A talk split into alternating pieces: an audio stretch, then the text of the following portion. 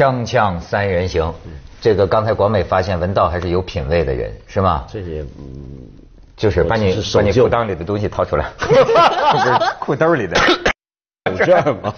就这年头还有人用手帕，对而且用的还是这个叫什么青花瓷，是青花瓷吗？还是图案的图案这个。故意做旧的青花瓷的颜色。你用你会用来擤鼻涕吗？我当然不会，但是用来擦眼镜、擦脸啊、擦汗啊什么的。擤完鼻涕再擦眼睛。我们小我小时候我们小时候用手绢是啊，就哈一下 放在兜里，然后再再折一道，就永远是洗。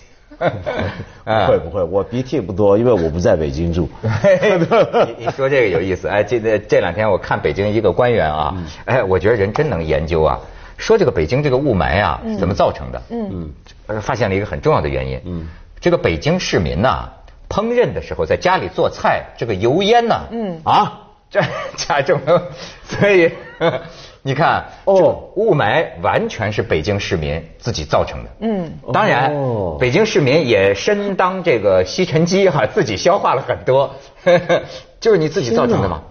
这是什么官员说的话？油烟油烟大，油用太多了，哎，就是无油烹饪很重要。你看我们只要没有只要无油的话，就不会有雾霾，是这个意思吧哎，？对对对，包括你看最近国庆节不是说堵嘛？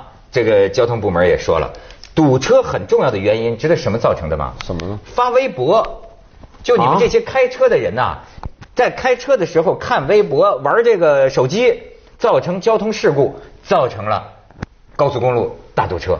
哎你瞧，人民呐、应该自我教育一下，对对是吧对，？什么事儿都是怨人民的，全是我们自个儿的错。对。腾讯网 怎么腾讯网怎么又出事儿了？啊，微博是腾讯网的吧？还有新浪啊，啊，新浪。啊，多了多了。多了多了。哎，这不是你说这个啊，这个什么腾讯网什么的，我想起个事儿来，我的那个网啊，嗯，是叫什么？中国电信的那个网一个宽频，哦就是你家里的那个那个宽频。我跟你说，昨天出件事儿，嗯，我哎我接到一个电话，那呃就是说你那个宽频呐，哎呦，那个就是就是说那个怎么今天下午五点今天下午五点就会关闭。嗯，那么然后呢，你呢呃就是如果不就有什么问题，你咨询摁这个零啊，摁几啊，呃呃转人工服务，然后我就我就转人工服务，然后那边一个人就跟我讲。呃，说呃你是叫这个名字吗？我说我是叫这个名字啊。然后呃他说我们现在发现呢，你的这个名字啊，一个电话号码零二五什么什么什么在南京的。他说这个名字你有没有在南京注册一个一个宽频，一这个一个南京鼓楼区什么什么多少路多少号？你有没有注册一个？我说没有啊。我说我说我跟南京有什么关系啊？他说呃。我们发现现在你的这个注册了一个，在这儿注册了一个宽频，但是现在在这个宽频上呢架设赌博网站，所以呢你有问，就是说，呃，这到底是不是你登记的？我说绝对不是我登记的。他说那不是你登记的啊，就就需要赶快注销，你就要去报案。然后他说我现在给你转，说你不要放下电话，我给你转南京的这个鼓楼区的警政专线。哗就转转过去，然后那边南京那边一个一个一个一个警察啊就说说说什么什么，我说啊就是如是如是这般，然后他就说，哎呀那这个样子啊，这个你能不能这个到南京来报案？因为就是说你要报案有个报案通证证明通知书，这个中国电信这个才能给我把这个东西给注销。注销。然后他说你能不能来？我说我怎么可能去南京呢？他说那这样的啊，那就要做一个这个电话笔录，你知道吗？但是这个时候呢，我突然有点警惕性，你知道吗？我说，我说我做电话笔录，我说那个我也不知道你们到底是不是呃公安局啊？哎，他说哎，呃你这位公民啊，你这位公民，你有这个警惕性非常好，你这警惕非常好。他说我跟你说啊，你现在不要挂电话，这是我们公安部的规定，你啊、拿你身边的手机拨。零二五幺幺四就是南京的咨询电话，嗯，这个电话，然后就是说你在这个电话里说、呃、说我这个电话号码，你问他是不是南京鼓楼区的这个公安分局的这个电话，嗯，他说如果是，就是说这个这个就呃，那你就现在给我给我做这个。哎，我这个说给他说的有点有点晕，你知道吗？嗯，我说行，我说等会儿等会儿，我说我这我说我我我我问我问一下。他说你这个不要问了，这个事情很紧急，你现在就就就打这个电话，你现在就打这个电话核实我的身份，然后我就要给你做这个电话笔录。他说：“我说我回头让我的那个这个这个助理啊，这办这件事吧。我说我急着工作。呃，他说不行，他说这个我们公安部规定啊，你必须得是这样核实，必须你得核实我的这个身份，我才能给你弄。哎，最后我就把电话挂了。后来我一问人呐，人家说是骗子吧，但是我到今天我也闹不清。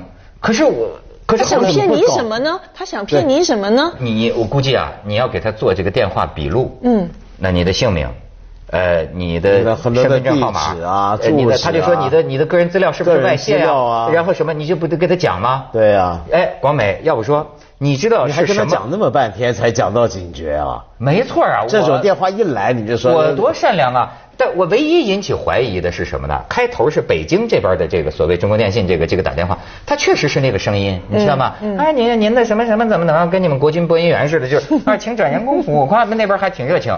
然后啪，这人工服务给我转了南京什么鼓楼区所谓什么警政专线。我唯一一点引起怀疑的，你知道吗？口音不对。没错，不是南京口音。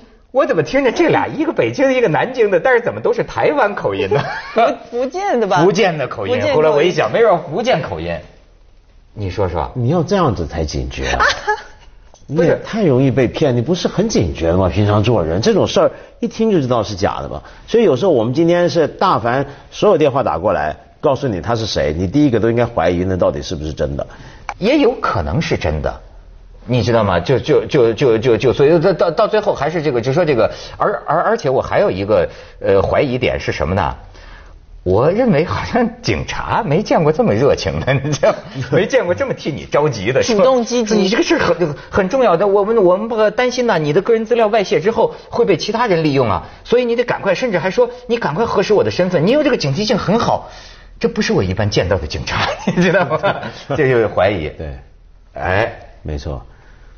结果你没核实，他挂了嘛？哎，我当然，我现在我也不能说人家这个肯定是假的，我也不知道，我只能就是跟大家。咱回去，咱们待会儿就下去就打电话问问看，好不好？九成是假的，因为你不是因为你知道吗？我跟你说，现在中国就没人信了，你有什么是真的？那也有碰见是真的。嗯。这个那那天你让一个新闻嘛，有家里的这个孩子，出事儿死在外头了，我忘了出什么事儿了，死了嘛。死了，旁边的这个他的他的什么同伴还是有人见到的人呢？就给他家里打电话，打了五十六次，都被挂断。家里人不不认为你是骗子，可实际上是真的，你知道吗？五十六次，他打连打五十六，他们家就死了，那边呱呱呱就把电话挂了，说你这骗子。你说你们这台湾口音呢？福建口音呢？咱们去下广告，锵锵三人行，广告之后见。当然，我为什么话里话外指向台湾呢？嗯，就我也是有用意的，对吧？就说咱们对台湾人啊，像说实在，像我们对台湾人印象那好的，甚至觉得台湾人就比大陆人好。真的吗？真的，我一直就是这样啊！我就喜很爱台湾的，我比你们还爱台湾，你知道吗？真的不知道。当然了，这是就是这这是文道知道。对对对，这我知道，我很能够替他作证。他真爱哎，我觉得台湾人的对个个都那么好啊。嗯。但是呢。我们从新闻里也发现呢，嗯，也不是没有这个 造假的，是不是？也不是没有，而且甚至还有牵涉到有名人的，是吧？有这个就是个这个谁啊？你们娱乐圈的，嗯，最近那个你听说了吗？听说了。啊，那你跟大家报告一下啊？啊，这有什么内幕啊？没没有内幕，全都全全部都是那个公诸于世的事情了。对对对，对。小 S 嘛，她的老公嘛，最近。被问话嘛，是不是？说他就涉嫌这个呃股票的这个叫什么？内线交易。内线交易。操纵股价。就是大概比如说他持有一个公一个什么呃公司的股份，嗯，那公司股份就呃比如说大跌哈，但是可能哎人家要是说人家台湾的这个监督啊，我觉得还是值得我们大陆借鉴啊。那就是发现哎，在这个股票大跌之前，她的这个老公吧就卖出这个股票获利嘛。哎，这样就好像怀疑有问题，是不是？嗯啊。但是我我我先用一个就是小老百姓很基本的思维，就是说你现在手上有一个股票，嗯，有这个东西这个品牌的股票，你已经知道它要马上价钱往下跌，你正常的你会做什么动作？那问是我会卖，但是问题我怎么知道它要下跌呢？因为这家公司是你有股份在里面啊。你也在运作这家公司啊？那公司运营出状况了，啊，那你你知道它肯定肯定股价要跌的，那怎么办呢？但是这个合法吗？根据他们的那个规定是不合法的，但是以正常就是说整个股市不都这么在运作的吗？啊，我真没玩股票。这事的确是什么？为什么现在我不玩股票？因为我真的觉得整个股票市场就是金鱼吃大鱼，大鱼吃小鱼，小鱼吃小虾，小虾在吃那些微生物。我们这些小股民其实就是那些微生物呀。对，你说的对，这其实是一个人之常情，但在全世界各地都是不合法，都是不合，都是不合法都是不合法，因为这里面因为它是一个市场，它要建立在因为股票这个东西。嗯，它是一个投入到公共市场，一个上市的公司，它就叫公共公司嘛，英文讲是 public company。那么在这个情况下，它不是你任何一家人的，就算你是大股东。那么这个时候呢，关于它的各种的买卖的资讯应该是公开的，每一个人的买卖应该是基于一个公平的资讯来做判断。对。考验的是你的眼光，这资讯都摆在那，你有没有注意到那些资讯？你怎么分析那些资讯？那是你个人的本事。但是这个资讯本身不能够有一些股东或者一些内部人士，他说我保有某些资讯，外面的人是不知道的，或者在外面的人还不知道的时候，我先提前做一些操纵，那这就不公平了。而且还有第二个问题，就你做一些提前的操纵，比如说我知道这个公司将会出问题，明天可能会大跌，我今天先卖，它会引起一些很奇怪的反应，比如说你现在就卖。结果一下卖了一批一大批股票，那它也会造成它跌。市场恐慌。对啊，他这所以说这事儿不是咱们能够懂得的事儿。那个你说不是？我现在讲内线交易这件事情，文涛，你知不知道？就是说 每天其实都有内线交易的事情在发生。一一千一千件内线交易被揭发出来了，可能就是警调单位涉入去调查，但是一千件可能十件。立案成立就是呃会把人抓去关，可能连十连十件都不到。为什么？因为举证太困难。我怎么样证明你真正的？是就是说你你你我我不监听你，我不跟踪你，我怎么会知道？就是说你到底真实的做了些什么东西？你真实的去做了所谓的内线交易这件事情。所以这个东西一般呢都是两种情况，一种就是事先有人去报案，嗯，另一种呢是什么呢？就是所谓的不寻常的交易状况。比如说，有一些是因为太显眼了。比如说，呃，你一个上市公司，你一个被人因为忽然发现有一天其中一个股东他卖掉他很多股票，这都是公开的，这你会知道。然后这时候结果发现后来他果然大跌，然后这时候有一些证监部门呢，他会主动调查，看你是不是知道了一些别人不知道的什么情况，有什么理由。所以他一定要发生的事儿，你才能够，而且是很明显的事儿。才会引起注意，要不然就是有人在内部去去投诉、去去控告、去提报等等。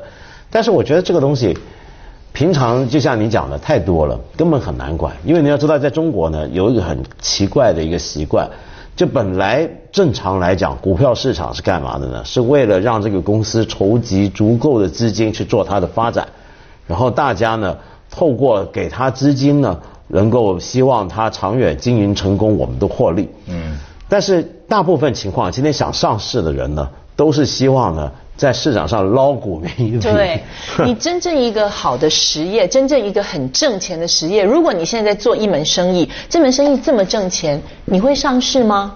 你上市来干嘛呢？你上市表示要把你的利润跟股民分享。嗯，只有在你的利润非常小，或者是说每，就是说你可能要做一千万。个这个杯子，你才能每一个你只挣一点点钱，这个时候你才希望你去上市，然后利用这个股民大家征集来的钱来帮助你。本来只做一千一千万个，你可以做一亿个杯子，那你不就可以挣更多钱？其实你就是在利用别，这是一种操作资金嘛，对集资嘛。但是这个其实也有道理的，因为有时候你的确需要更大的资本，嗯，你在市场上才站得住脚。你比如说，假如谷歌不上市，它可能是斗不过雅虎的。因为他不够那么大的资本去跟他跟他做，就算你再挣钱，你不是上市公司，你筹集到的资本是不够的。而且第二呢，就是你透过上市，你可以分散风险，因为要不然的话，本来就是几个大股东，他做的这个决定风险很高。所以你看，人家就讲，本来你比如说在这像在美国或者在别国，他有这个本来是股票兴国的是吧？嗯。但是在中国有时候搞不好啊，有股票误国的风险。嗯。这是因为他有些企业啊，他好为了扩大生产，他去集资，他上市股票，他到最后他发现呢，这个东西挣的钱呢。比他生产这杯子快多了，他就不干这个了，你实业就完蛋了。就是他全去玩这个玩资本，就蒙股民去了。他这把，所以那个时候咱老说什么，呃，我就后来我才学会这些词儿，减持嘛，动不动就都跑路了，都把钱一圈来走了。对，小股民晒了，这种事太多了。他们卖的这家这家那个公司的股票叫呃基因国际生生技生就是生生化科技。嗯。其实他真正在卖什么东西？呃，之前不是还有另外一个姓徐还是姓许的那个那个那个负责人？徐东，嗯，没没开玩笑。对对对。他他原本是做那个整形医院的。哦。他整形医院非常挣钱，他挣了钱之后呢，他买了一个壳上市之后，他才发现说，哦，原来上市。之后，你把那个、那个、那个叫什么整形医院的那个财务报表做得很漂亮的时候，股民就会很相信你，觉得说你这是一家运营而且有前景、投资呃值得投资的一家公司，所以他才发现哦，原来上市之后他可以挣的钱远远的比什么弄什么什么什么整形挣的可多了。对对对。然后后来他又收购了胖达人，就是前一段时间出事情的这个面包面包店。对。你说卖面包你能挣多少钱？但是你把一个面包店打造，给它带上一个很漂亮的土豪金的光环之后，你再上市它，那个上市公司挣的钱可比那个卖面包。哦，这叫什么呢？挂挂面包，挂面包头是吧？卖卖卖什么肉？锵锵三人行，广告之后见。哎，你说这胖达人是我能懂的事儿，就是说这个什么小 S 为此还在录节目的时候，什么鞠个躬道歉，因为她也帮老公这面包宣传嘛，做形象嘛。哎，就是胖达人说曾经在台湾多么火，开了十八家店，又在上海开店什么的。香港也开啊，香港人也也。香港也开了。哎，但是说呀，最早是一个香港人，嗯，把他揭破的，因为他标榜的就是啊一种啊。纯天然酵母，嗯，就是反正就是说一切都是天然的。然后我这个面包啊，最后还跟你说九天怎么烤出来，然后啊有一种特有的香味儿，据说这是纯天然的，没有任何人工添加的才能有的这种香味儿。偏巧香港有这么一人，他业余爱好就特好吃糕点，你知道吗？然后呢，他就这个说，哎，天然酵母能有这种独特的香味儿，我来试试看。结果他百经实验搞不出来。于是他提出怀疑，这下最后什么检调单位这一查，发现是有这个人工香精，这这这个这个这个牌子就有点危险了。嗯啊，你是说她老公卖股票，实际上可能是因为这个胖达人的牌子出事了，出事了。其实呢，那个就是小孩子的老公持有胖达人的股份只有一点九趴，一点九趴啊，所以我就跟你讲说，其实。你真的就像你讲的是，这挂挂面包头卖的是是是其他的肉，就是说对他们来讲，他们只是就是把它制造，就是制造一个很大的光环，胖达人怎么厉害，这个说什么排长龙绵延几公里，所以财务报表做得很漂亮，所以大家都以为就是说他的母公司就是这个基金的生计公司，他挂他如果是挂基因食品公司的话，那没有什么大不了，但生技。生技公司感觉就有无限，生物科技对生物科技，你就有各种各种可能性了。所以天然酵母也是像基因呐，生物科技差不多是。对，所以你知道他那个时候那个股价，听说最高还翻到两百一十，从几几十块钱台币翻到两百多台币。嗯，那你说胖达人被人家踢爆这件事情之后，大家忙着拿面包去退款。店一家接着一家关，这财务报表你再怎么掩饰都掩饰不了了。所以你这母公司肯定这个股票是是肯定我应该不是只有小 S 她老公在抛售股票，我相信所有的股民应该都在抛售股票了。哦，就都能预见到这个要跌了。如果你知道你如果你已经知道基因生计是胖达人的母公司的话。如果你真你你不是一个普通什么都不知道股民，你是真的有在研究人家财务报表的话，你就会有做这个抛售的动作。嗯，哎，我有。但现在问题就是看那个时机跟资讯获得，就看他什么时候卖，他是基于什么来卖，他是不是比别人更早知道了一些别人还不知道的东西，而那是为什么理由他会更早知道？现在说他们调查，所以现在要注意，他不是被抓，嗯，他是被带去问话，就是要问刚才这些问题，大概也也可能没事儿，对，也可能没事。你像这个姐妹情深呐，这大 S 为了帮小 S，这个这个我看都是转移注意力，都不惜跟外界说我可能怀孕了，哎，这也是有有有有有喜了哈。那我觉得这真是来冲洗一下，来来冲洗一下。可是呢，你刚刚回想起来，你刚刚讲这个台湾的这种食品问题，已经不是第一次被人揭穿了嘛？还有一件事也是被一个香港人揭穿的，这个香港一个做食品调查的记者就讲，台湾不是很有名新竹米粉，你听过这事儿？就发现市对市面上卖的台湾这个新竹米粉里面，忘了一个很高的百分比是呃这个米含量很少，有的米粉甚至是根本没有米的，嗯，它是用其实是冬粉嘛，嗯。冬粉其实是淀玉米粉。那么做出来的粉，但是他们都说自己叫米粉。那后来这个事儿被搞大了，然后大家都在骂，怎么样？结果这个台湾的新竹的米粉业界的协会，他们还出来发言回应，一方面道歉，一方面就是说他们坚决呃不能改名。人家就说，那你反正不是米做的，以后不要叫米粉，你改个名字也行嘛，对不对？他说那不能改名，呃，为什么呢？他说因为这是我们老祖宗。那么多年的传承，我们要坚持。说的好像传承一门手艺很很有良知，但是另一方面又说到我们这个米粉没有米，这都是市场的需要。你们都喜欢那种 QQ 的口感，都是米的话，怎么做得出来呢？所以我们什么都没错。我觉得这个话我觉得很有意思，因为我对台湾的印象一直都是这样。就台湾常常我批评台湾，我是半个台湾人，但我也老爱批评台湾，就等于我批评香港、批评大陆一样。台湾最喜欢的东西就是说，台湾人总是 说的比写的好，写的比做的好，呃，就是说出来什么都对。你要看什么祖宗的传承，你现在干这种事儿，他也敢讲祖宗传承？他就不如我们大陆人直率。你看那个卖羊肉串的，实际上不是马肉吗？那记者说你怎么用马肉啊？他说这么多羊肉串都用羊肉，哪那么多羊啊？对啊，我们是这么聊，不会像台湾这样。金英国际的那个那个老板的妈妈也跳出来，西安楼观，他说文明我们用的那个香精跟用的那个酵母，它也是合法的东西呀，它它不是天然的，但是它也是。